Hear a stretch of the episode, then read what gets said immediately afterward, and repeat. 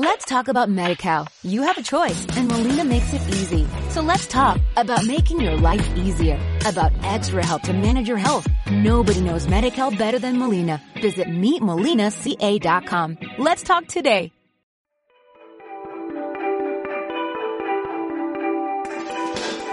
Bienvenidos al podcast de Deposito Inc., un programa con contenido para emprendedores para la salud con consejos, tendencias de marketing y herramientas para hacer crecer tu negocio.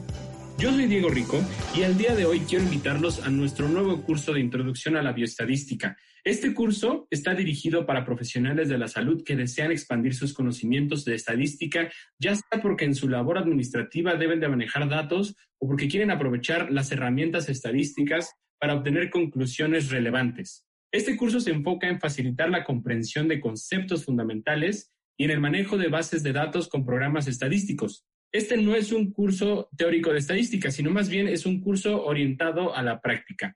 Iniciamos el próximo primero de marzo de 2021. Toda la información en adipositoinc.com. Así es. Bienvenidos a este podcast y hoy hablaremos justamente de, un tema súper interesante y al que todos estamos expuestos, que es la información en salud. Esta información que viene en gran cantidad puede hacerse muy confusa en algunas ocasiones y creo que es muy importante que, podamos comprender cómo podemos incorporar esta gran cantidad de información a nuestra vida diaria. Y para contestar esta pregunta tenemos a un invitado muy especial. De nueva cuenta, eh, tenemos aquí en el estudio a Alan Rico. Él es eh, licenciado en economía, tiene una maestría en economía en el ITAM y también tiene una maestría en métodos cuantitativos en la Universidad de Warwick en Londres. Alan, bienvenido, muy buen día, ¿cómo estás? Hola Diego, muchas gracias por la invitación, muy bien. Qué bueno, Alan. Y bueno, cuéntanos, eh, ¿qué sucede con toda esta cantidad de información? ¿Cómo podemos comenzar a aplicarla a nuestra toma de decisiones diaria y cómo, cómo podemos implementarla también hacia nuestra profesión? Bueno, primero, como tú bien mencionas, ahorita estamos expuestos a una gran cantidad de información, sobre todo en materia de salud. Entonces, lo primero que uno podría pensar que puede hacer es tratar de organizar esta información en dos grandes dimensiones o dos grandes áreas. Primero, lo que a mí me gusta llamarle un nivel macro, es toda esta información en salud que atañe al sistema de salud como tal, ya sea la salud pública o las políticas públicas. Entonces aquí, por ejemplo, podemos estar hablando de temas eh, como la epidemiología, lo que está pasando con el COVID, cómo se monitorean a nivel estatal algunas enfermedades, la información que es relevante para hacer investigación en políticas de, salud que funcionan. Em, por ejemplo, el tema de cómo está envejeciendo también la población, la estructura etaria de la población es, es bien interesante. Y hay otra información que podemos clasificar o que a mí me gusta clasificar como información que está a nivel más micro. ¿Qué es esta información a nivel micro? Pues es la que está en la atención del día a día de los profesionales de salud.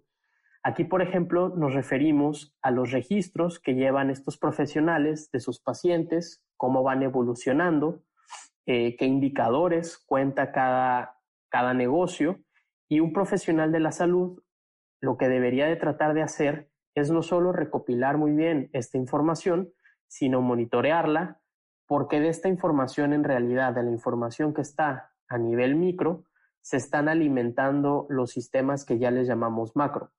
Entonces, para tratar de entender y digerir mucho mejor la gran cantidad de información a la que estamos expuestos, hay que tratar de dividirlo en estas dos grandes áreas. Ese sería el primer paso. Bueno, ¿qué está afectando o qué es pertinente para todo el sistema de salud y que después puede responder algunas preguntas de política pública? y después qué información sirve a nivel negocio. Entonces, por ejemplo, eh, si hablamos del, del nivel micro, para alguien que está trabajando en nutrición, podríamos hablar de cómo está registrando los macros que están ingiriendo sus pacientes, el, el, número de calorías, el número de horas de actividad física y cómo esto a su vez va impactando, por ejemplo, el índice de masa corporal, el porcentaje de masa muscular, o el porcentaje de grasa. Eso es información que es relevante para el paciente y para el profesional de la salud que lo está atendiendo. Si hablamos a nivel macro, pues por ejemplo, podemos poner el COVID como el ejemplo perfecto, dado el contexto, y tiene que ver con cuántos infectados hay en un día, en una semana, cuántas camas hay disponibles, cuántas personas han sido vacunadas, cuál es el ratio de infección en un país. Entonces, si te das cuenta, si bien es cierto, tenemos muchísima información, hay formas en realidad en las que podemos clasificarlas para comenzar a ordenarlas y después empezar a pensar, bueno, ¿qué conclusiones puedo extraer de esta información que ya ordené? Muy bien. Y, por ejemplo, si no tenemos eh, experiencia previa o, estamos iniciando en esta eh, recopilación de, de, data, ¿qué nos recomiendas tú o cómo podemos iniciar nosotros para, para empezar a procesar esa información correctamente? ¿O qué es lo que deberíamos de, pensar nosotros como un primer paso para obtener información fidedigna? Bueno, esta, esta pregunta es interesante y tiene que ver con cómo nosotros procesamos, como bien tú dices, ya sea la recolección de la información y después cómo esa información la usamos para extraer conclusiones. Y la respuesta a esto, en términos muy generales, es entender algunos conceptos básicos de estadística. Y dentro de la estadística hay una rama que es, creo, muy relevante para los profesionales de la salud, que es la bioestadística. Y aquí hay que tener cuidado porque la estadística generalmente nosotros la entendemos como una serie de procesos matemáticos que son a veces complicados, que son innecesarios, pero la realidad no es esa. La, la bioestadística y la estadística no son en su fin una materia que debe ser complicada o un tema que debe ser complicado. Lo que debe de ser es una herramienta, un proceso que nos ayude a extraer información. Entonces, por ejemplo, lo que hace la bioestadística es tomar herramientas de la estadística tradicional y aplicarlas a todos estos problemas que ya hablamos que puede enfrentar un profesional de la salud. Entonces, lo primero es, bueno, cómo recopilamos datos. Y aquí, digamos que el primer consejo que yo daría es hay que tener, hay que perder el miedo a recopilar datos o a buscar datos.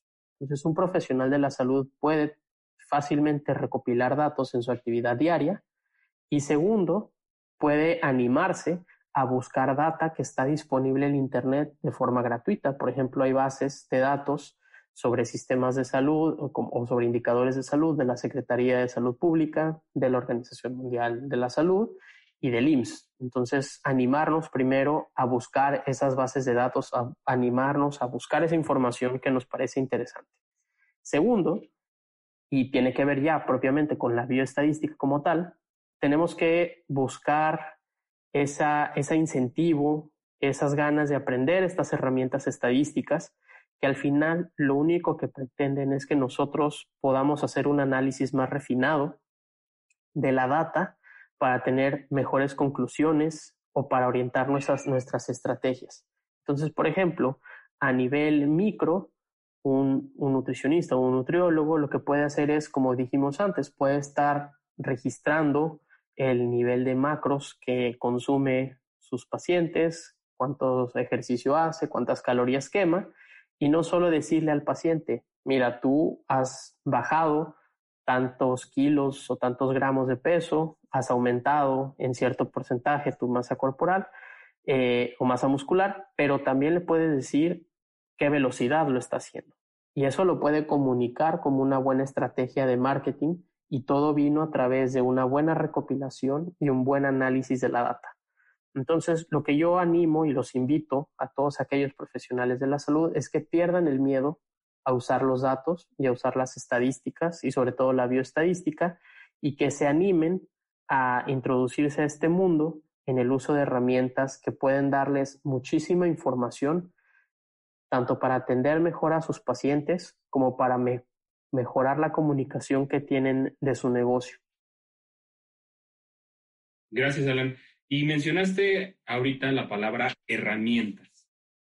¿Qué herramientas nos puede dar el correcto uso de la bioestadística el día a día? Bueno, la bioestadística en realidad se centra desde en todo el proceso de la utilización de datos. Entonces va desde la recopilación de datos, qué datos necesitamos, hasta el último paso, que es ese análisis para extraer conclusiones. Entonces, por ejemplo, la bioestadística te puede ayudar a entender qué tipos de bases de datos existen, si son bases de datos que siguen a un paciente o a los pacientes a través del tiempo, o son bases de datos que uno podría pensar que son como una especie de fotografía. Es un momento en el tiempo con un montón de gente o un montón de información. Entonces nos puede, en primer lugar, ayudar a entender qué tipos de datos existen y cómo los puedo usar.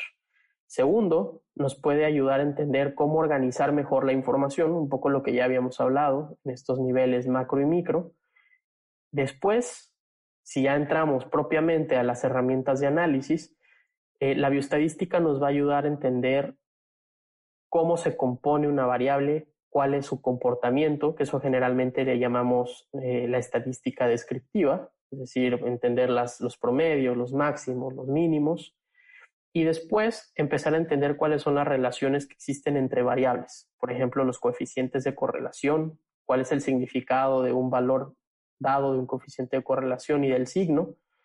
Si pensamos, por ejemplo, que la correlación es positiva, pues hablamos que las variables se mueven en el mismo sentido. Si pensamos que es negativa, se mueven en sentidos contrarios y después exactamente la fortaleza de esa relación la bioestadística también nos empieza a ayudar a poder hacer estimaciones con la información que hemos recopilado, lo cual me parece que es bien interesante. Ustedes, por ejemplo, están ahorita al pendiente de cuáles son las estimaciones de contagio que va a tener el COVID, cuánta gente se va a poder vacunar en cierto tiempo. Esas son estimaciones a partir de datos actuales.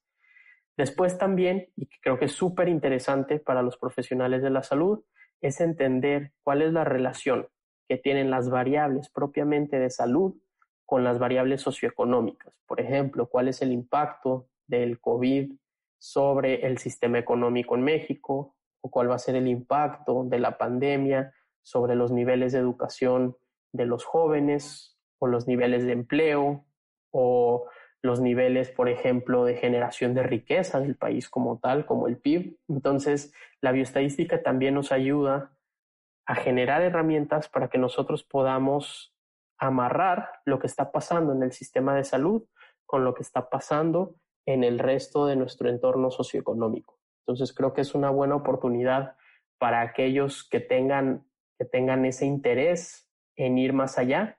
Creo que un curso de bioestadística o entender de bioestadística es una súper buena idea para todos aquellos que trabajan en el sistema de salud, que no tienen todavía bases tan sólidas estadística, pero que quieren seguir buscando eh, ir mejorando en el entendimiento de, estas relaciones. Sí, no cabe duda que la bioestadística siempre ha sido del interés, pero dado el contexto, ¿tú cuál crees que sea el futuro para esta rama? ¿Se le dará la misma importancia? ¿Aumentará? ¿Habrá más gente que le interese? A partir de lo que estamos viviendo, ¿auguras algún cambio hacia esta tendencia del uso de herramientas de bioestadística? Yo creo que sí. Eh, si, nos, si nos vamos un poco más atrás, en los últimos años ha habido un auge muy grande eh, e interés sobre todo, por ejemplo, en el, en el uso de Big Data, en el uso de estas herramientas de Machine Learning, en el uso de análisis de data o análisis de la información. Y particularmente esto como que se vino a conjugar con la pandemia del COVID. Entonces creo que va a haber mucho más auge eh, de la bioestadística, de la importancia que tiene, porque como la mayoría de expertos y epidemiólogos han mencionado, incluso Bill Gates lo ha estado mencionando mucho últimamente, esta no va a ser ni la primera ni la última pandemia que vamos a ver en nuestras vidas. Entonces creo que es una buena oportunidad para comenzar a adentrarse en este mundo y empezar a entender cuáles son las relaciones que van teniendo estas variables y cómo obviamente vamos obteniendo conclusiones. Cada vez en este mundo tan globalizado y tan digitalizado, la información se captura y se publica mucho más rápido. Entonces, entender esa información, ordenarla y, y analizarla se vuelve más relevante para ir teniendo éxito tanto en nuestra vida personal como profesional. Así que yo creo, para ya contestar propiamente tu pregunta, que esto es algo que va a ir creciendo y se va a ir potenciando cada vez más por la cantidad y flujos de información que tenemos y sobre todo por el contexto en el que estamos. Entonces sí creo que, va, que es muy útil. Muchísimas gracias por tu tiempo, Alan. Eh, muy interesante. Creo que vale la pena que, toda la audiencia eh, se, se, se meta de lleno a estudiar este tipo de herramientas que ya nos mencionó Alan, pues van a ser de muchísima, de muchísima importancia. Esto fue todo de nuestra parte. Esto fue el podcast de Deposito Inc. No olviden ingresar a nuestras redes sociales y revisar toda la información de nuestro curso de introducción en adipositoinc.com. Muchas gracias y hasta la próxima.